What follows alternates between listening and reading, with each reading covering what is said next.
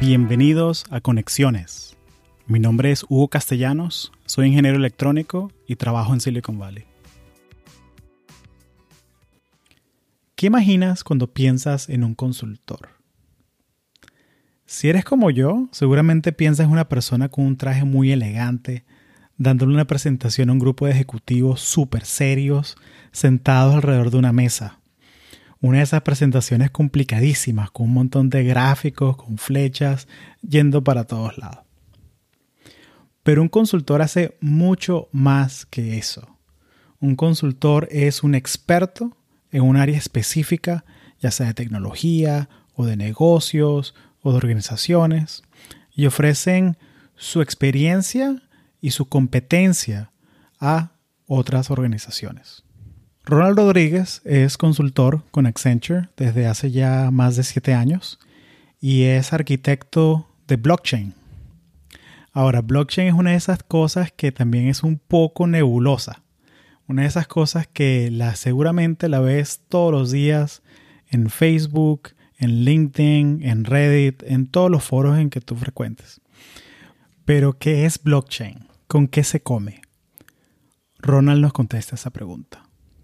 Conocí a Ronald hace ya cuatro o cinco años. Me acuerdo que lo conocí en una de las conferencias de SHEP, de la Sociedad de Ingenieros Hispanos. Y es una persona bien, bien interesante. Es una persona que tiene una manera muy divertida y muy sencilla de explicar las cosas. Y me divertí muchísimo conversando con él. Hablamos sobre qué hace en verdad un consultor, cómo tener estudios en ingeniería te ayudan a ser un mejor consultor, ya que Ronald hizo el salto de ser ingeniero mecánico a ser consultor de tecnología. También consejos para aquellos estudiantes y profesionales que quieran saber más de cómo es trabajar dentro de Accenture y tengan curiosidad acerca de cómo es tener una carrera dentro de esa empresa. Les recuerdo que nos pueden dejar una reseña en iTunes, también estamos en SoundCloud, donde nos pueden dejar comentarios. Y me pueden seguir en Instagram, en las notas del show. Y ahí seguir anuncios del podcast. También pueden ver los Instagram Live que hemos estado haciendo con los episodios. Y es una manera de mantener ese contacto y que me dejen saber qué piensan del podcast, qué les gustaría escuchar, qué clase de invitados quisieran ver. Hablando de iTunes, eh, nos dejaron una reseña la semana pasada Estefanía desde Minnesota nos escribe. Cada episodio termina con un wow, quiero conocer a esta persona. En el día a día no tenemos tiempo de tener tantas conversaciones como estas, pero tener la oportunidad de escucharlas es súper valioso. He aprendido muchísimo de cada uno. Gracias Hugo por brindarnos estas historias. Gracias a ti, Estefanía, por escuchar y ser fiel oyente. Sin más, aquí la conversación con Ronald Rodríguez. Gracias. Estoy aquí haciendo el experimento. El experimento. El experimento. ¿Sabes cómo es las cosas? Que uno si no hace los experimentos, uno no sabe si las cosas funcionan o no. No, vamos a ver, vamos a tratar a, cantazo limpio. A cantazo limpio. Así se aprende. como todo en la vida.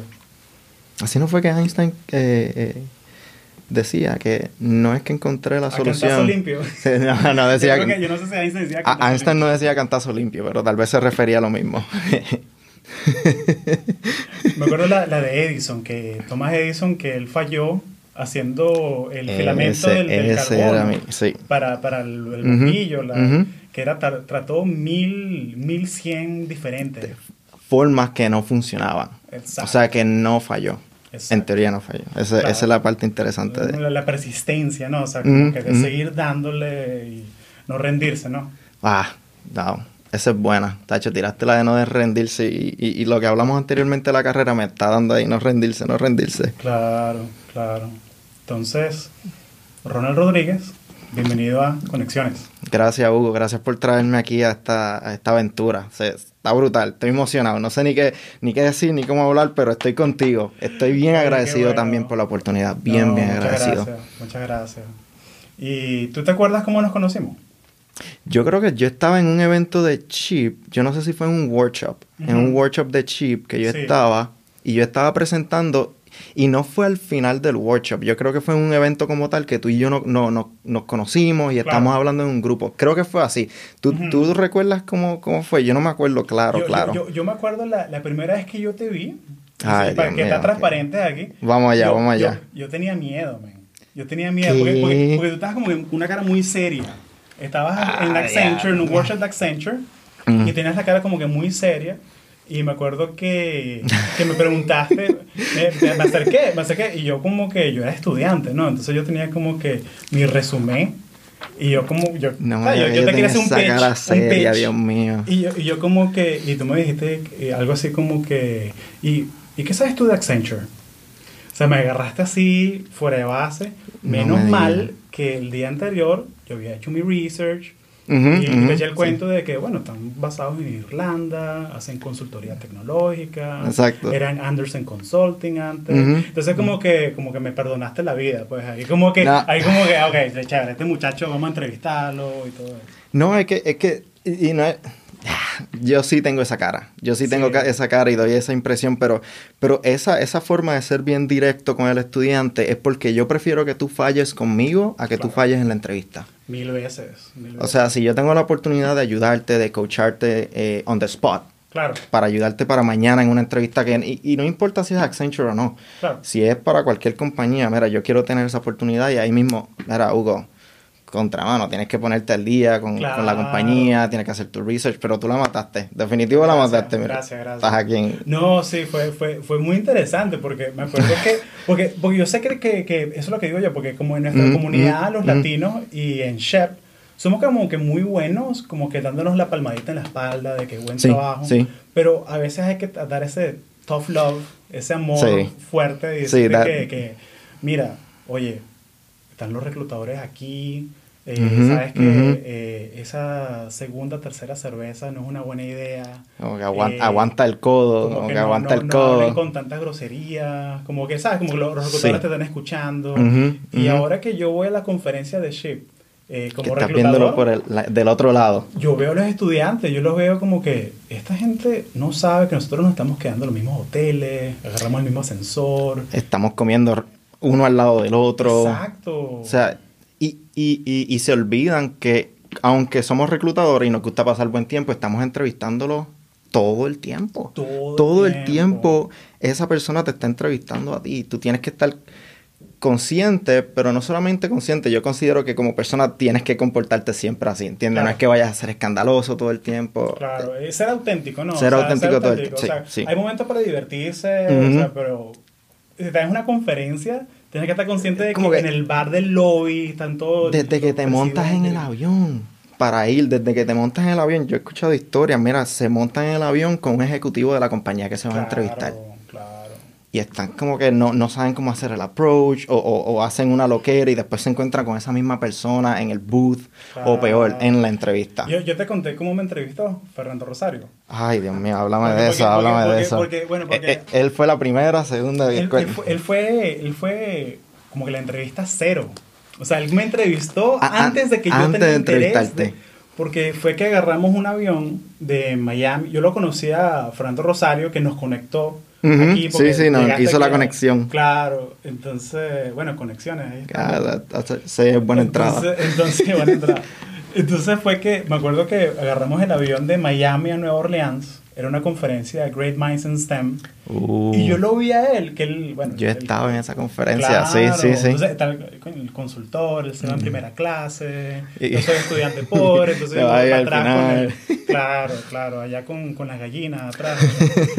¿Y qué pasa? Él me ve y lo saludo, conversamos, y llegamos a Nueva Orleans, y de repente él, Hugo, ¿quieres compartir taxi? Claro, muchas gracias. Eh, ¿Y él, tienes tu maleta contigo? Sí, yo, yo, yo no hago check-in. Ah, me gusta. sí, porque si, si, eh, si tú pones esa maleta, si tú no lo pones en check-in, ese hombre se vuelve loco. Yo sé. Y... Entonces, esa, esa trayectoria del, del, taxi del aeropuerto al hotel de la conferencia, ahí, fue que, ahí fue que él me entrevistó. Y de todo. Mira, o sea, ¿y, ¿y, qué estudias tú? ¿Qué quieres hacer con eso? Y todas las cosas como que de cómo le hablé yo al taxista. Y después me lo dijo, de que yo le pensé que, buenas tardes, señor, ¿cómo está? Vamos al hotel tal, de tal sitio. ¿Cómo le va su día, señor? O sea, como que, o sea, como que el taxista, que ahorita es como que muy común, ¿no? Como que agarras un Uber, un Lyft. Sí, sí, Eso no había, pues entonces no, no había, entonces agarramos un taxi, normal. Y es muy común que la gente se monte en el Uber y se sientan atrás y, ignoran al, al, al, conductor. como que no es una persona, ¿no? Entonces como que mentira, o sea, salúdalo. Habla con él, cómo está, qué ha hecho. Sí, yo, yo, he tenido conversaciones buenísimas en Uber, pero entonces te, entrevistó. Sí, o sea, no me dijo que esto es una entrevista. obviamente, obviamente, pero la pregunta era, ajá. Claro, claro. Entonces fue que, ahí fue que yo sentí que tuve mi, mi, primera entrevista con, con, Accenture, pues en ese momento. Wow. Y las vueltas que da la vida, ¿no? Porque me acuerdo que en el 2012, cuando tenía ya, cuando ya estaba buscando trabajo, en el 2012, tenía la oferta, estaba entrevistando con Intel y estaba entrevistando con Accenture.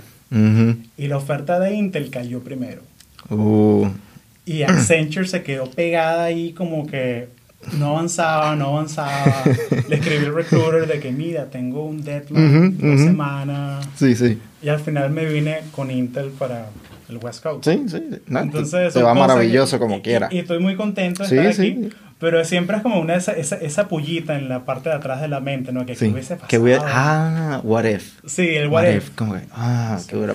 Pero, pero, tú sabes que, que, yo creo que esas son las cosas de la vida que tú no tienes control. De cierta manera, mira, pasó. pasó. Me hubiera gustado que estuvieras en Accenture, pero claro. Eh, las cosas pero, estamos aquí conectando. Exacto. a través de otros medios estamos juntos, como quiera. Claro. Pero cuéntame tu historia, o sea, como que si te tienes que contar tu historia así resumida. Mi, mi, historia profesional, personal, cualquiera, cualquier, ¿cuál hablamos? Conversemos de la, conversemos de la personal si quieres primero. Vamos, vamos personal, sí, para quién es Ronald. Ah, ok, ok, mira. Pues yo nací en República Dominicana. Mi, mi papá es doctor de, de, República Dominicana, mi mamá es maestra, ah, también dominicana. Nos movimos a Puerto Rico cuando yo tenía cinco años. O sea que la parte de, conocer la cultura dominicana, todo, todo eso vino de mis padres mientras yo estuve viviendo en Puerto Rico. Mm, ¿Cierto? en Puerto Rico fui a, eh, escuela elemental, superior, eh, colegio, eh, perdona, eh, universidad. Claro. Y después de ahí, pues vine para, para, para Estados Unidos a trabajar en DC en Accenture. Pero sí, he tenido eh, múltiples experiencias de trabajo, no solamente la de Accenture. En, mi vida he trabajado en car wash, he trabajado, mira, hasta en, eh, oficinas de, bomberos, limpiando los camiones de los bomberos. Imagínate. He hecho de, todo un poco, hasta en retail, de ropa, de ropa para hombres y caballeros. He trabajado de todo un poco, hasta de maestros, maestros de matemáticas, de niños de de primer grado a sexto grado. Eso fue una experiencia completamente diferente eh, a, lo, que es Accenture, a lo que es consultoría. Pero esa es más o menos mi, historia y así de las pasiones a mí me encanta correr. Este, eh, no solamente correr, pero también en, bicicleta, cycling. Me encanta cycling. Ese. California para ti es el paraíso, ¿no? el, weather, el, clima está de que tú sales en la tempranito en la mañana, 5 a.m. o tarde en la noche y tienes un buen clima para correr. Eh, sí, no, me encanta, me encanta. Y esa, esa, es mi historia, ese es un poquito de mí. Claro. Para el público. pero, cuéntame entonces la, o sea, tú eres dominicano boricua. Ajá, ajá. Pero la preguntita es como que en el carro, si tienes que poner un sticker atrás del carro, ¿cuál pones tú? ¿Pones los dos? Diablo, yo tengo que poner los dos, mi hermano. O sea, no, es bien difícil para mí desconectarme de, de, una parte, especialmente de, de, mi, de, mis padres. Por o sea, supuesto, por supuesto. mis padres, cuando tú, tú hablas con ellos, es dominicano. O sea, el tono es dominicano, la, mi mamá tiene la, los manerismos y las cosas como que lo... el mangú en la casa. no, no, no hablemos de eso porque hace tiempo. Ah, me, me, me, da en el corazón. Eh, lo que es mangú y mofongo, de, que son de República Dominicana y Puerto Rico, es una... Eh, mira, ya estamos, ya estamos. la comida, para mí la comida me, a la casa para que, para que, para que Un mangú y un mofonguito. Claro, para que los dos, los dos. No, pero fíjate, yo tendría los dos, porque para mí de, de alguna manera República Dominicana, de mi familia, de mis padres, muchos de mis valores vienen, vienen de, de, de mi familia. Claro. Y, y, Puerto Rico, mira, es donde me enseñó, yo crecí como profesional, como estudiante, como profesional, mis amistades, la mayoría son puertorriqueños. O sea, que, que, yo crecí, que para mí yo no, yo no pondría una ni otra, tienes que estar los dos claro, ahí. Es la combinación, no tienes que escoger.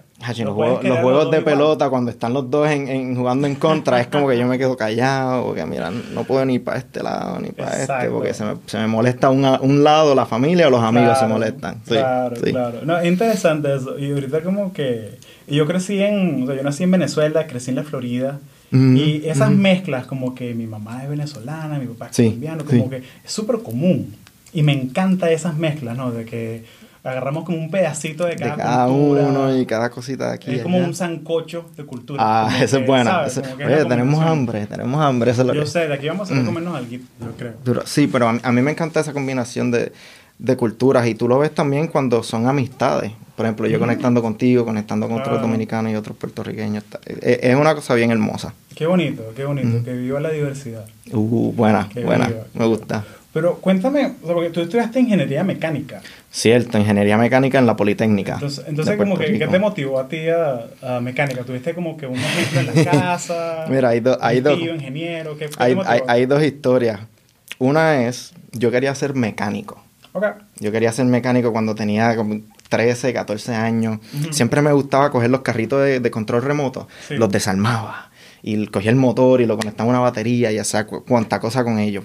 Y a mí me encantaba esa parte de mecánica. Claro. Y yo digo, yo quiero ser mecánico.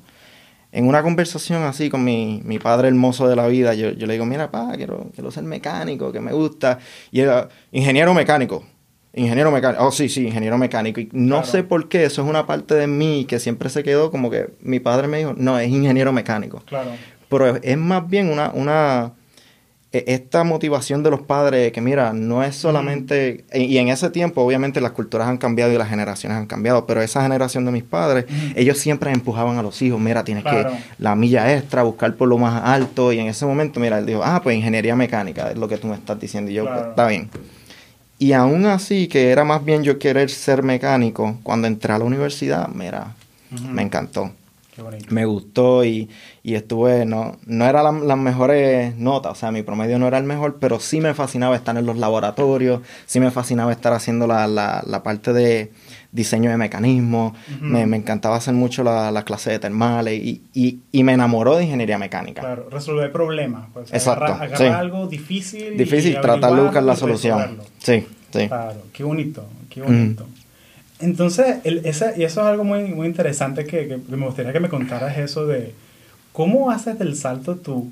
Que seguro esta pregunta te la han hecho mil millones de veces, pero, no, no, no, sí, sí. pero ¿cómo haces el salto de ser ingeniero mecánico a ser, trabajar en Accenture como consultor de tecnología? de blockchain y servidores y todo esto. ¿Cómo haces ese salto? Mira, el, el salto fue a cuando yo me estaba acercando a ese momento de la, de la de, de, empezar a buscar trabajo, me di cuenta que el promedio no era lo mejor. Eso era una cosa. Me di cuenta de que eh, para las compañías que son de ingeniería yo tenía que tener cierto, cierto, cierto, cierto estándar, cierto promedio. Y no, no hubo un clic en esos últimos eh, tres años, excepto casi al final en el último año, que me dio la presión y la necesidad, wow, necesito conseguir un trabajo. O sea, estoy trabajando como maestro, pero no, no es, me encanta, pero no es lo que yo quiero hacer toda mi vida. quiero trabajar como ingeniero mecánico, lo que estudié. En ese momento no había muchas oportunidades en Puerto Rico. Y entonces ahí yo recurría a chip, recurría a, cosas externas para yo poder conseguir un trabajo. Y en esas oportunidades conocí a Accenture. Y a mí lo que me, me, dio este, este switch es que las personas que yo conocí en ese momento en Accenture me motivaron a decir, wow, yo quiero trabajar ahí. No fue por, por ya entre yo quiero ser ingeniero mecánico, quiero preparar una turbina, no. Yo vi en las personas que trabajan en esa compañía y yo digo, mira, no me importa, no importa el problema que tú me des, no importa la, la, la situación, si es tecnología, y a mí siempre me, yo he tenido una pasión por tecnología toda mi vida, pero cuando me dijeron, mira, e, esto es lo que hacemos, eh, tienes un problema, cómo buscar soluciones y volvérselo a explicar a los clientes, eso es consultoría en esencia. Y cuando vi esa parte dije, ok, eso está bien, no hay problema con eso, pero las personas, Hugo. La gente, la, gente, la comunidad, cómo se, cómo se ayudan, cierto, Accenture tiene unas cosas buenas y malas, pero lo que me motivó a ir de ingeniería mecánica a Accenture, específicamente Accenture, fueron las personas que yo conocí en esos momentos de yo tratar de buscar trabajo, que me ayudaron, que me ayudaron con mi resumen, me ayudaron con el inglés. Yo no sabía inglés. Imagínate. O sea, yo aprendí a cantar, yo tuve que, que en esa entrevista sudar y, y, parir las, las, palabras en inglés, pero mira, lo, lo logré. O sea, definitivo lo logré. Y estás aquí, o sea, estás, estás en Silicon Valley y, trabajando para Gracias a Dios. cantidad de clientes. Gracias a Dios, sí. Oye, qué bonito, qué bonito. y, y, es la cosa porque mucha gente, porque es, la gente con la que trabajas. Que a veces no es el producto, no es la compañía así más, más sexy, más innovadora. Cierto, no, pero, pero tu equipo, la gente con la que tú pasas ocho horas al día, la gente con la que tienes que llevar bien, mano. La gente que tienes que tú conectar con ellos, ¿no? Porque el equipo, tener un manager que te, que te escuche, que te entienda, que te apoye, que, te, que, te, quiera ver crecer, esas son cosas que, hay que apreciar, ¿no? Y la mayoría que yo he visto en Accenture es así. Y no te, te puedo decir también que hay del otro lado, pero la mayoría siempre ha sido una, una experiencia bien, bien gratificante, de que aprendo, de que crezco, de que eh, I challenge. Yo, I challenge myself, ¿entiendes? Qué bueno. Qué bueno. Es crecer, ¿no? Es crecer. Y, y cuéntame entonces, y, o sea, ¿cómo, ¿cómo tú le explicas a alguien qué es lo que tú haces como consultant? Si estás en una fiesta en un... O sea, si estás así y alguien te pregunta, ah, Ronald, ¿qué, qué haces tú en Accenture? ¿Qué, cómo, ¿Cómo lo explicas tú eso? Bueno, mira, hay dos cosas pasan, que siempre digo, it depends. Ese es, la, es el primer... It depends. Esa es la... es cuando me quiero... Nicolás Tempestini, esa la Cuando quiero irme bien consultor, digo, it depends. Y la otra parte que tienes un problema como compañía, yo voy, te ayuda a entender el problema, esa es una parte. Tratamos de buscar una solución juntos o, o, tú nos das la oportunidad de nosotros trabajarla y darte un resultado o una posible solución a ese problema. Claro. Eso es en esencia lo que yo diría en, en, formas básicas. Si nos vamos un poco específico en, en, las áreas de tecnología que yo hago, por ejemplo, de blockchain, es un poco más porque hay diferentes áreas. Hay la, la área de go-to-market, como yo traigo partners y, personas que puedan interesarse en blockchain. Hay otra parte que es la de business, que trae el cliente con, con los problemas y yo busco las soluciones para ellos. Y la parte también que es de research, que yo trato de ver cómo lo último de la tecnología que está trabajando nuestros labs, cómo yo cojo eso y lo transfiero en algo que el cliente pueda usar. Excelente. Porque no siempre lo que hacen nuestros labs o labs en cualquier compañía, tú puedes cogerle y ¡boom! Claro, claro. resuelve el problema. Claro. Yo soy el punto medio entre cómo tú coges lo último en la tecnología lo hacemos tangible en algo que se puede usar y nosotros pues entonces le demostramos a los clientes de qué manera ellos lo pueden usar y lo, le beneficia a ellos. O sea, e-, ese, es en, core lo, que yo hago. Excelente. Viste, que empieza con el it depends, pero entonces va y, crece. Se va profundizando, excelente. y, excelente explicación. Ah, gracias, gracias. ¿cómo, ¿cómo, lo explicas tú? o sea, ¿qué es blockchain en sí? Como que, Porque yo escucho muchos términos como el hashing, escucho términos como que eh, proof of work, todos esos términos de, de, la arquitectura, cómo funciona. Pero, ¿qué, ¿qué, es blockchain en sí? Mira, eh, hay varias formas que yo le he explicado y trato de, de, conectar con la persona de que cómo ellos se relacionan más con la tecnología en primer lugar. Por ejemplo, una persona que conoce mucho de tecnología, yo trato de ir de la historia explicándole cómo eh, distributed networks work, eh, cómo funciona criptografía o hashing, y ellos casi siempre entienden esos conceptos bien rápido.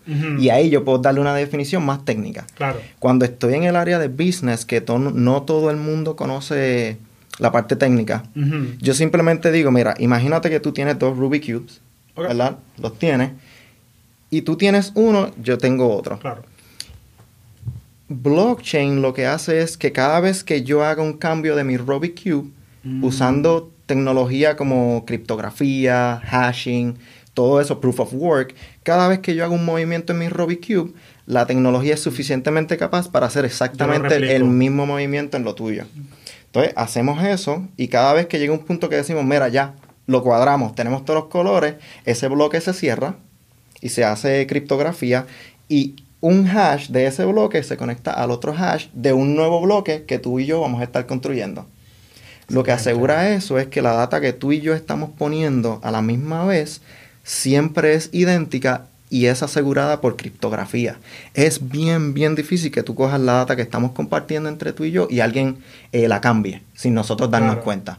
Eso es lo que es, e, eso es blockchain y eso es la razón por lo, lo que es tan seguro y tan atractivo para, para las empresas ahora. Y criptografía, que es una de, las conversaciones más grandes dentro de, blockchain también. Excelente. Dentro de lo que es seguridad, y con privacidad y toda la protección de datos. Y compartir data entre empresas que no tenemos ninguna relación. Por ejemplo, tú puedes ser Intel, yo puedo ser Accenture y queremos compartir data, pero yo no quiero que tú, tú tengas acceso a mis servidores. Claro. Yo, tú no te sientes tan bien diciendo, mira, yo voy a dar acceso a... Así como que, oye, Ronald me cae bien, pero tampoco yo no te voy a dar mi Social Security number. Así exacto. Tú usas blockchain, mira, para asegurar una, una, comunicación de una transacción de valor, puede ser, o puede que queramos saber en qué lugar este celular está. Exacto. Y usar un sistema que nos asegura eso en, relación a la, a la parte de, que la data, si se replica, tú y yo tenemos la misma versión de esa data. Exacto. Y estamos seguros de que nadie le, ha hecho cambio. Claro. Y está distribuida. O sea, que hay, copias en toda la gente que está conectada a ese blockchain, está distribuido.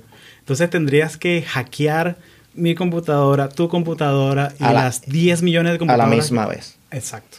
Es que, que, eso es lo que lo hace mucho más difícil todavía. Claro, claro. Qué buenísimo. ¿Y tienes alguna que puedas compartir? No, no quiero que te metas en problemas compartiendo nada a un cliente, nada, pero ¿tienes alguna aplicación, como algún use case de ejemplo que nos puedas compartir? Que, sí, mira. Y es uno de los ejemplos que yo considero es, donde blockchain va a cambiar el, mundo, ¿cierto? Que, que, donde yo considero la tecnología tiene su mayor impacto es en identidad. Eh, nosotros hicimos un programa con Microsoft, de, se llama ID 2020 que es que nosotros le proveemos identidad y fueron las personas que están, que son refugiados de, de, eh, Siria, que estaban pasando la frontera y entonces pasaban la frontera sin ninguna identificación, sin ninguna forma de identificarse.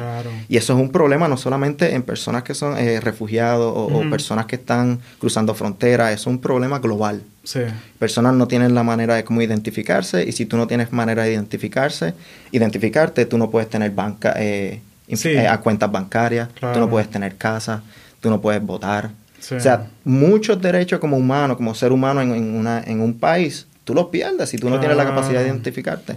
So, lo que hace blockchain en ese ID 2020, lo que hicimos nosotros con, Microsoft y, United Nations, buscamos una manera de proteger la identidad, número uno, usando blockchain, pero pro, eh, en conjunto con Microsoft usamos una unidad biométrica, biométrica, biométrica, biométrica, en que las personas se escaneaban los ojos, escaneaban las huellas mm, digitales, claro. y tú creabas una copia digital en un blockchain. Y obviamente también se, se, duplicaba una base de datos dentro de United Nations para mantener también más consistencia. Pero el propósito es que esas personas, mira, con eh, un celular o un, device electrónico, ellos pudieran, mira, identificarse, puedan comprar, ir a comprar cosas, tener información de acceder banco, a, acceder a, a, a, lo que son sus recursos dentro de un país. Claro. Y ese, ese para mí es uno de los mejores casos. Y ese está en YouTube. O sea, se puede buscar ID 2020 y es tremenda, tremenda. las notas para que la gente lo chequee. Sí, sí. Y es tremenda, tremenda iniciativa. Todo lo que es relacionado a identidad y blockchain, mira, yo considero que, va a cambiar la, cómo hacemos todo en el mundo. Y para bien. Es una de las cosas que yo considero que es para bien. Es importante. Y, es importante, ¿no? Porque, y seguro tú lo has visto en Silicon Valley, que hay cualquier idea de aplicaciones de, sí, una aplicación para que la, la, persona que me camine el perro la pueda conseguir rápido y tiene una cámara que tú puedes ver por dónde va el perrito caminando. E, esa es nueva para mí. Sí, y, tiene, como un plugin que ves el GPS de por dónde va el perrito. Sí, Y como que está chévere, está bonito, está, está chulo, pero, pero no, no es un problema así tan impactante, ¿sabes? O sea, es como un problema muy primerbundista. Este otro problema de la identidad es como que no nos vayamos tan lejos, que hay un huracán en Florida. Y Dios no lo quiera, pues pierdes tu casa, las copias, tus papeles, tu cosa. Mira, si tú puedo acceder a toda mi información desde cualquier device, cualquier cosa electrónica, puedo recuperar toda mi data. Y, el otro lado es también que tú vas a la oficina y ellos tienen la unidad biométrica que tú también te escaneas y ellos pueden confirmar que eres tú. Y ahí mismo te pueden proveer, proveer con más, con rapidez y agilidad un, nuevo documento que tú puedas ir y salir con ese documento. Oye, excelente. O sea que hay, hay muchos beneficios desde el punto de vista de que tú, pues, acceso a, a, los recursos públicos, acceso a tener identidad, a comprar casa, a cosas financieras. Claro.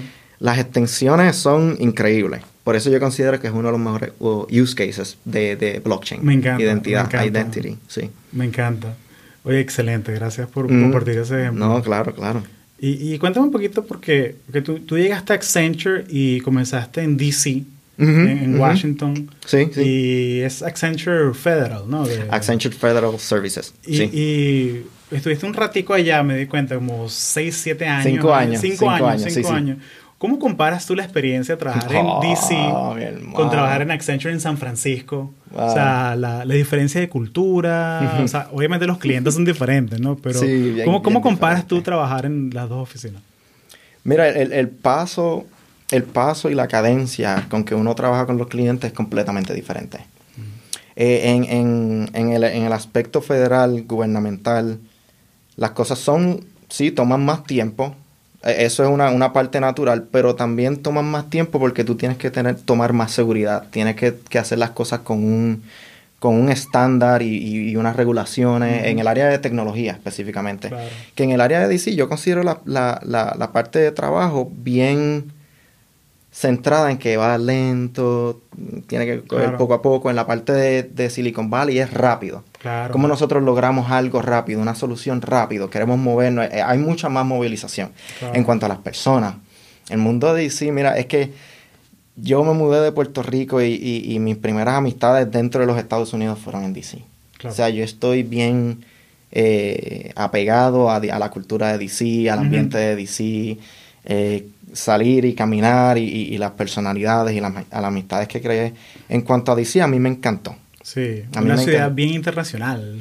y, tiene mucha cultura, hay muchos hispanos, hay muchos hispanos. Me acuerdo en los primeros tres años yo conocí puertorriqueños, dominicanos, venezolanos, colombianos por montones y, tremendas personas y, la pasé súper bien con ellos. Eh, no he tenido eh, eh, la, misma cantidad de tiempo en New York, porque también tuve un momento, mm, unos meses, casi un año en New York y otro año y casi ocho meses aquí en San Francisco. No he tenido tanto tiempo como para yo hacer una, comparación justa, pero sí te digo que, que a medida que voy encontrando los grupos de hispanos, sí, aún así tengo esas mismas similitudes. O sea, cuando buscas dentro del grupo hispano, sí tengo el mismo de que vamos a janguear, vamos a conocernos, vamos a darnos una cervecita, o comer mofongo, mangú. Eso está. Qué bueno. Eso está. Pero, pero ahí, ahí te dejaré saber en, dos, tres más años cómo, cómo me siento realmente. Pero sí para mí, yo, lo, yo lo tengo bien apegado en mi corazón, porque fue una ciudad que yo crecí, aprendí a cantazos en Accenture ahí. Claro. Cuéntame y, me da curiosidad esto, porque cuéntame una, dos cosas que todo el mundo debería saber de Accenture, que la gente no sabe, que la gente... Porque ven el monstruo así de consultoría a nivel global, pero dime una o dos cosas que tú crees que la gente que nos escucha se sorprendería pues, de Accenture. Mira, no, nosotros a comparación y cuando yo empecé, cuando yo empecé en Accenture, yo puedo decir que una, una de esas dos es, como compañía de tecnología, nosotros sí teníamos mucho más enfoque en cómo nosotros llevamos el aspecto, de nuevo, de tecnología a nuestros clientes.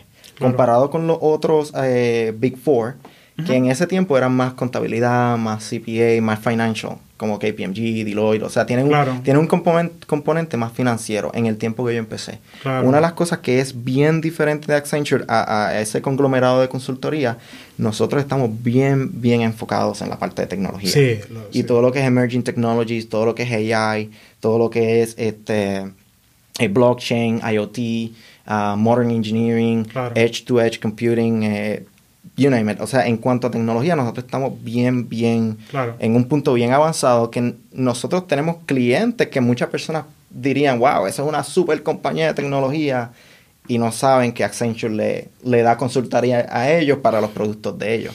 Como nosotros como compañía y como consultores no vamos a decirle a, vamos a poner un nombre, Guachupita Enterprise, nosotros no vamos a decir, mira, nosotros le creamos eso a ellos. No, ellos no pagan a nosotros y ellos pues con su propio marketing dejan saber qué ellos hicieron. Claro. Pero hay muchas compañías, muchos ejemplos y cosas que la gente usa día a día que hace Accenture. Por ejemplo, el website de Best Buy. Imagínate. Eh, las bandas digitales de Disney. Cuando tú vas a Disney y tienes unas banditas digitales, eso fue... ustedes también? Eso fue Accenture. fue fue el, equipo de, de, Fjord y creo que de, Digital, de Accenture, creo, esas banditas. Eh, muchos sistemas de aviación globales que usan las aerolíneas mira, fueron built up de, de, sistemas que eran de Accenture, que era 85% sistemas de Accenture. Excelente. Eh, call centers eh, alrededor del mundo son corridos por tecnología de Accenture también. Y posiblemente las personas han usado Accenture y no se han dado cuenta. Esa, esa es una parte. Claro. Eh, eh, que yo creo que las personas no, no, bueno, creo que dije las dos, la, la parte de que es una compañía de tecnología y la otra parte que nosotros le hacemos tecnología a compañías que, claro. que personas creen, wow, ellos lo último y no saben que en, el, en la parte de atrás, mira, son un montón de consultants y analistas creando una solución para ese como tú y toda gente que... Cierto, Claro, que hacen como que el mago detrás de la cortina. Exacto, y, y, es parte de consultoría, nosotros no nos vamos a poner a eso, fuimos nosotros, ¿no? Porque, porque no, funciona así. Ese es el modelo de negocio. Eh, gracias. El modelo de negocio que, claro, que es que yo lo veo de, y, a veces los estudiantes, y una conversación con los estudiantes también, de que, no, que, ¿cuál es tu trabajo? Bueno, mi trabajo es hacer que mi jefe se vea bien.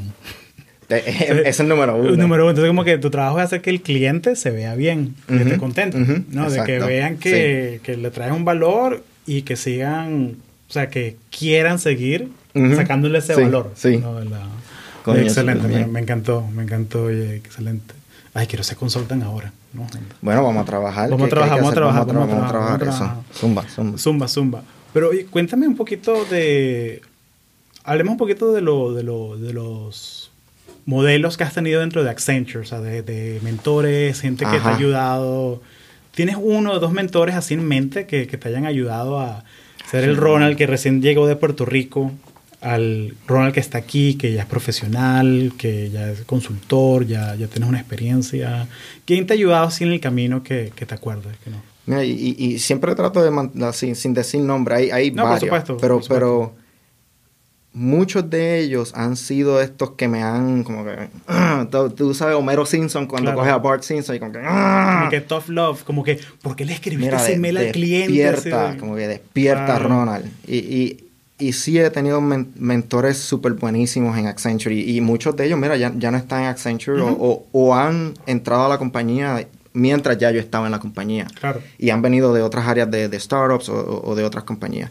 Y, y, los mentores han, yo considero que, que, que han sido súper clave para mí. Historias tengo desde mentores que me han como te dije, jalado así por el cuello. Hay, otros que han sido no solamente mentores, pero sponsors, que han estado ahí en los momentos de que, mira, yo no estoy en el, en el, en el cuarto y ellos han levantado la mano y han dicho, no, Ronald sí ha hecho esto y Ronald se merece la promoción por esto, esto y esta razón. Eh, tengo mentores, eh, sponsors, tengo advisors, o sea, tengo esto lo que se le llama el Board of Directors. Claro. Alrededor mío en, Accenture que, mira, me, me han dicho desde jalarme los pelos hasta, wow, Ronald, la, la botaste. Claro. Te botaste la bola, hiciste tremendo trabajo, me encantó lo que has hecho. Y, y mira, han sido, yo diría sin, sin ellos, como tú me preguntaste quiénes han sido esas personas, ellos han sido esas personas que, mira, no. Sin ellos yo no estaría aquí, no estaría haciendo blockchain ni, ni Technology Architect del Liquid Studio, de, de Salesforce Tower, o sea, todas esas cosas no no serían una realidad. Ellos han sido una, yo estoy bien agradecido y ellos han sido una parte bien importante de mi carrera. Y, y, y, como aconsejo a, a, las personas que escuchan, tienen que tomar esa relación bien en serio. Es algo que te puede llevar, mira, a niveles increíbles. Claro. ¿Cómo, ¿Qué consejo le darías tú a... La mayoría de la gente que nos escucha son profesionales jóvenes. son personas que recién se graduaron hace un año, dos años, y son personas que están haciendo esa transición de soy estudiante, allá soy trabajador. Ah. Entonces, que, que, es como que bien, bien crítico esa parte, ¿no? De generar buenos y, y coger cantazos. Y coger cantazos. Y, ¿qué, ¿Qué consejo le darías tú a esa gente que, además de coger cantazos, ¿y qué consejo le dirías a esa gente que quiere conseguirse un mentor, un advisor, un sponsor? Y tal vez como que explicar las diferencias entre cada uno también. Mira, sí. Pues para cualquiera de eso, eh, número uno, tiene que ser algo orgánico. Yo, para mí, como consejo, tiene que ser algo orgánico. Tú tienes, tú tienes que tener alguna conexión, tú tienes que tener algo en común con esa persona, de que tú te puedas relacionar más allá de lo que es eh, eh, el, trabajo. Y hay varias, varias, razones por eso. Si, si tú, un buen mentor, eh, quita afuera las cosas de trabajo y las cosas profesionales, solamente se enfoca en ti. ¿Entiendes? Y, y esas son cosas que tú logras cuando tú tienes una, una conexión más personal. Claro. Cuando es de trabajo y cuando tienen, por ejemplo, hay compañías, nosotros tenemos lo que es Career Counselors. Y eso es como que assign. Y mira, yo he tenido magníficos Career Counselors que son, que me los asignaron. Maravilloso. Sí, el, concepto funciona, pero para mí personalmente, cuando tú creas esta relación única de, un mentor, un advisor o un sponsor personal que te conocen, que tú vas a la casa de ellos y, conoces los hijos, las hijas, ellos te conocen por nombre, ah, esa es Ronald, y, esa conexión que yo tengo con, que tengo con mis mentores, muchos de ellos, que vamos a, salir juntos, que viajamos y, nos vamos de vacaciones juntos, eso yo considero que, que te trae mucho valor a esta relación de ser bien honesto contigo y decirte las cosas como son. Porque tú tienes que tener esa confianza. Si tú quieres saber, mira, si estoy haciendo esto bien, tienes que tener a alguien que tenga la confianza de decirte si lo estás haciendo bien y si lo estás haciendo mal, cuáles son las razones. Sin ningún eh, espejo o, ninguna pared en, filtro, entre medio, filtro. Y la, diferencia entre todos, mira, eh, se, se, intercalan. Mentor, advisor, el career counselor, sponsor. Mentor, más bien yo lo considero como una persona que tú ves a esa persona y tú dices, wow, tiene estas destrezas, tiene esta, esta capacidad de hablar, tiene este estilo de comunicación. Cualquiera que sea esa cosa que tú ves en esta persona y te motiva. Como que, wow, yo quiero aprender eso de ti. No solamente dejando aparte lo que dijimos de la amistad, de crear una amistad primero, pero hay cosas que tú ves y te dices, yo quiero aprender o yo quiero seguir esos pasos. O tú ves que esa persona, mira, simplemente tiene una trayectoria, una carrera de que quiere mejorar, de que quiere progresar. Mira, eso no importa que es mayor en un nivel arriba o un nivel abajo, eso puede ser un mentor. Eso puede ser un mentor y una persona que dé ese, ese consejo real fuera de, lo que es negocio, fuera de lo que es career counseling y, y cosas estrictas de compañía, pues eso yo lo considero un mentor. Un advisor yo lo considero no tan amigo, lo considero más una persona que, mira, tu manager, que posiblemente tú trabajaste con él tres años y simplemente te daba buen consejo y te daba buen seguimiento. Pero no había mucha conexión de, amistad como lo es como un mentor. Y el sponsor es simplemente esta persona que desde afuera ve y ve el potencial. Mm.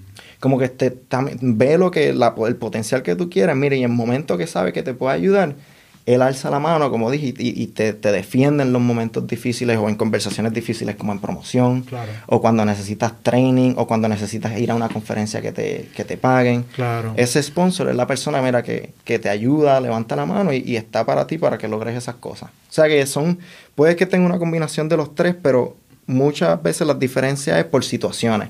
Ya que estamos hablando de, blockchain, y yo sé que te, se ve que blockchain es algo que te interesa y te, te emociona, te brillan los ojos cuando hablas de blockchain. Sí, sí, yo, yo me emociona. Eh, yo, yo creo mucho en la tecnología. Yo creo mucho en la tecnología. ¿Dónde ves tú que hay la, la oportunidad de, de, crecimiento en blockchain? y, y, si yo soy un profesional joven que quiero aprender la tecnología y de pronto irme de lo que estoy haciendo ahorita a trabajar con blockchain o tecnologías en blockchain, ¿Qué, consejo le darías tú a esa, persona? Mira, y, hay varios, varios caminos. Por ejemplo, si es la parte de business que quieres hacer de negocios, con, como que crear negocios dentro de blockchain, o si quieres ser una persona de tecnología. Son, son dos caminos que, hay distinciones. Son, bien diferentes. O sea, como que, el tuyo es más de business, ¿no? Yo tengo la combinación de, de ambos. Claro por la situación en que estoy, de que estoy creciendo el equipo, pero en un momento sí yo, yo me voy a dedicar a una sola parte de esos dos. En el momento sí estoy haciendo los dos por, por, donde estoy en, el, estudio. Pero en el caso, por ejemplo, de, de que yo le aconsejaría a las personas, si es business o tecnología, mira, no importa cualquiera de los dos. Tú tienes que entender el fundamento de por qué esa tecnología está presente hoy. ¿Qué nos ha llevado a esta tecnología hoy? O sea, tienes que entender un poco de historia, tienes que entender qué, cuáles fueron las razones que el, eh, el, famoso Satoshi Nakamoto hizo lo que hizo para crear blockchain, cuál era la historia detrás de eso. O sea, no importa si eres técnico de business, yo considero que la fundación de cómo la tecnología llegó y qué, otras tecnologías se combinaron para crear lo que es blockchain hoy, yo considero que eso es clave. No importa si eres de business, no, no, importa si eres un tecnólogo fundamental. la historia y, y por qué estamos hoy con esta tecnología que nos trae hoy. En cuanto a business, mira, yo es un poco más, no, en cuanto a business, tú tienes que entender más la tecnología en el aspecto de por qué tú la podrías usar o no en un negocio. Mm. Me explico. Tú tienes que ser bien claro en decir, blockchain es un buen use case o no para ese problema. Eso es lo que tú tienes que saber como business, en la parte de business. Y eso viene mucho en, cuanto a tu aprender eh, negocios, modelo de negocio, cómo la tecnología funciona en fundamento, no la parte técnica, pero cómo funciona en fundamento y cómo tú conectas ambos. Cómo tú puedes hacer la conexión de un problema o un use case con la tecnología y saber cuándo la tecnología se puede usar o no. Porque blockchain no va a solucionar todo y muchas personas creen, ah, mira, yo le pongo blockchain al celular y ya estamos, estamos volando. Como que está de moda, ¿no? Entonces como y, que... quieres meterle blockchain a todo. Claro, como que llegas a una reunión con el C-Suite y ven que blockchain, metámosle blockchain a ver qué pasa. A ver qué pasa. Y ese es un problema que las personas que están en el área de business tienen que conocer muy bien lo que es un problema y la capacidad que tiene la, tecnología para resolver el problema. No técnicamente, sino fundamentalmente.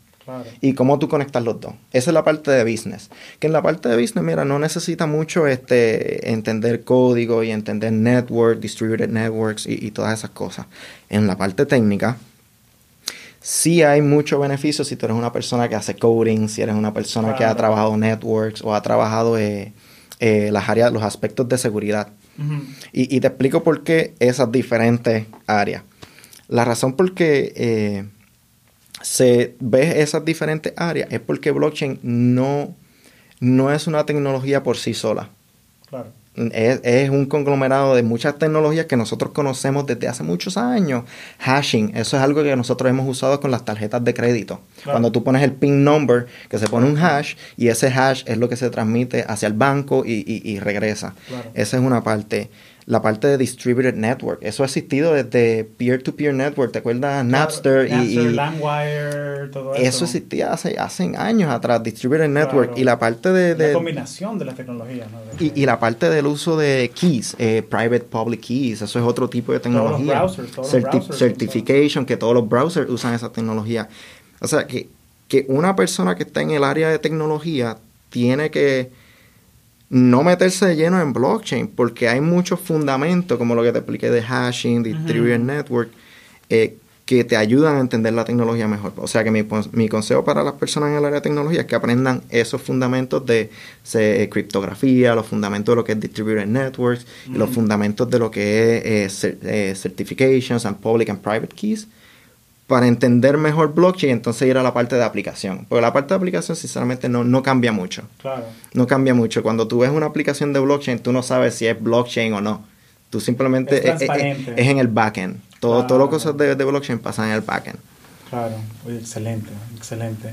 Sí, porque es la cosa de que cuando es una aplicación, si una aplicación es buena o no, esa te la tengo que explicar para usarla. Ajá, sí, exacto, exacto. Entonces, como que yo uso mucho la aplicación de el, grabador de voz del teléfono. Sí, sí. Del porque es un botón rojo y ya. Y ya se acabó, súper sencillo. Lo presionas, está grabando, no lo presionas, no está grabando. Y ya. O sea, como nada, no, nada, no es que tienes que hacer un tutorial es un video de YouTube de 10 minutos, no, no, no. Y va aquí, le da acá, le da acá. Claro, es, es, transparente. Ya sabemos cómo los caminos para aprender el blockchain. Sí, sí. Pero hablando de Accenture específicamente, si yo soy un profesional joven que mira, qué chévere, me llegó mi oferta de Accenture, voy a comenzar en dos meses.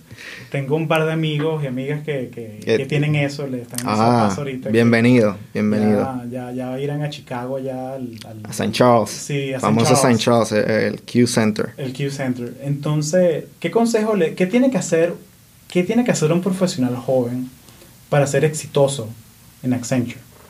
¿Qué tiene que hacer para ser exitoso? O sea, porque hay muchas cosas de, de trabajar, de, de hábitos, pero en Accenture en específico, ¿qué tengo que hacer yo para ser exitoso dentro? Mire, y yo creo que para, para mí es el network que tú creas en Accenture, las personas que, que tú conoces y las que te conocen a ti. Mucho del crecimiento que yo he tenido en Accenture y las oportunidades dentro de la compañía ha sido por el network que yo he creado. Por el network eh, eh, con, con propósito, con que yo quiero conocerte a ti como persona, yo quiero trabajar contigo. Y mira, hoy en día personas que yo trabajé en mi primer año de Accenture y que yo estoy en San Francisco, ellos están en DC, ayer, así mismo como ayer, yo tuve una conversación con uno de ellos. Qué bonito. Y ahora mismo es un managing director dentro, dentro de Accenture.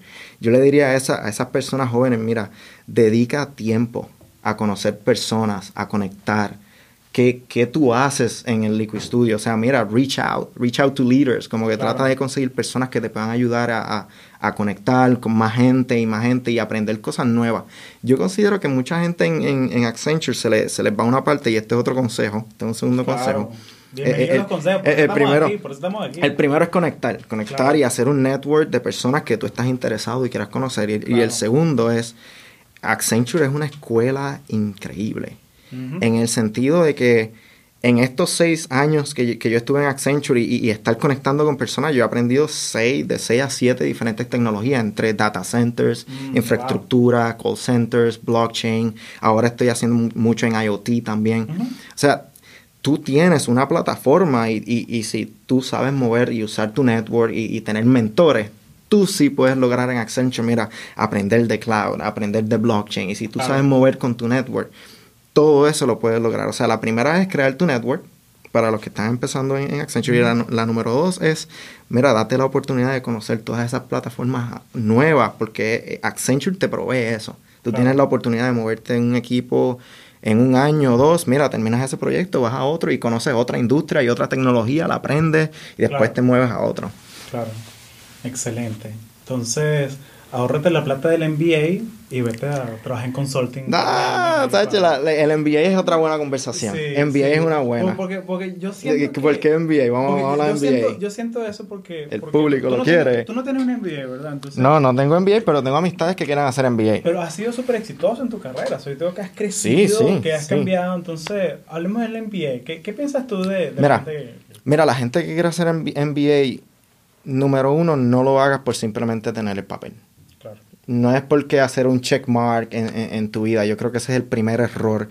Y no solamente para un MBA. Si tú vas a hacer un training de un día, si tú vas a decir, voy a dedicar ocho horas de mañana sábado, voy a dedicar ocho horas para aprender esto, tiene que tener un propósito. ¿Por qué yo estoy haciendo esto? Lo mismo con el MBA. O sea, no importa si es de un training de un día o MBA de tres años, dos años, lo que sea, el tiempo que tome. Tú tienes que tener un propósito y un goal, una razón, una visión. Y si tú estás claro en eso y si tú estás centrado y si tú miras y, hablando con tus mentores, con tus advisors, con tu sponsor, las respuestas son de que mira, basado en lo que tú quieres lograr, boom, un MBA sí, te ayuda. Si tú te sientes seguro y te sientes firme en esa decisión, mira, alegría bomba es, mete mano, mete mano, mete mano y haz, haz el MBA. Y, y, yo he pensado también hacer un MBA. Ahora mismo en mi carrera no, no es lo que me va a llevar, me, va a, llevar a ese punto. Sí, yo veo los beneficios en otras áreas que quiero lograr, pero ahora mismo no. Pero sí, sí, las personas que quieren hacer MBA que tengan bien en mente por qué lo están haciendo. Y ese es el único consejo que yo, que yo diría ahí. Excelente. Me encantó eso de que sí, no es solo por el papel. No, no, sí, no es por el checkmark de que soy certificado, tengo el MBA. no, porque el MBA es una caja de herramientas y, después tendrás la experiencia de los proyectos. Para... Y un network increíble que se saca de los MBA. Un, network increíble y tú conoces personas de diferentes industrias y, y, aprendes de, las cosas buenas que ellos han hecho en su industria, las aprendes tú y cuando, cuando sales de ahí sales hecho un monstruo. Yo conozco amistades que entran al MBA y cuando salen son, son unos duros, transformados. Y, yo lo hago todo el tiempo, incluso para, para cuando uno hace el networking así con propósito. Sí, sí y yo veo que, y estaba pensando el otro día de que, conchale, yo no, yo no conozco mucha gente en Oracle. Se me puse a meter en LinkedIn. ¿Quién que está trabajando en Oracle, que se graduó de mi universidad, que estudió electrónica como yo? Y tú puedes buscar en LinkedIn como los filtros. Ah, sí, sí, cierto. Conseguí 10 personas que son alumni, le mandé email a 5 personas, voy a tomar un café con uno mañana. Así ah, para, para, para, para el podcast. Nice. Entonces, entonces es chévere porque es una manera como bien con propósito, ¿no? Sí, exacto. De, buscar gente. Y hay tantas herramientas ahorita para conectar con Para conectar. O sea, no, no hay excusa. No hay excusa. No hay excusa. Si no conectas con la gente, si no tienes mentores, es porque no, no lo estás buscando. No, estás, haciendo el sacrificio. O sea, excelente. Eh, has sido muy generoso con tu tiempo. Muchas gracias, Ronald. A esta audiencia que nos escucha, que son estudiantes, que son profesionales jóvenes, que son gente que están curiosas en dar este salto al mundo de tecnología, ¿qué, ¿qué, consejo le darías a esa gente? ¿Qué mensaje? ¿Qué, qué cosas le gusta, te gustaría agregar a, a esta conversación? Mira, tuve la oportunidad maravillosa de, de, de, conocer al Chief Technology Officer de Accenture tuve una maravilla, Sacho, eso fue, tú no tienes idea. Para, mí, llamé a papi y mami, ¡oh! Claro, un ah, rockstar ahí. Ah, wow. Y él me dio un consejo que, que yo lo, lo, tengo bien, eh, o sea, lo tengo en la mente, que es, eh, tú tienes que tener tres cosas claras, que es tu, tu competencia. En lo que eres bueno, en lo que eres excelente. Exacto. Claro. Tu comunicación, tu comunicación y tu confidence. Son tres C. Me encanta. O sea, en lo que eres bueno, en tu comunicación, cómo tú te expresas con las personas alrededor tuyo, cómo tú, tú escuchas y adquieres conocimiento. Y la parte de confidencia, cómo tú vas a un cuarto lleno de VPs, eh, eh Chief Technology Officers, y tú tienes un conocimiento y tú lo pones al frente de ellos y te sientes seguro.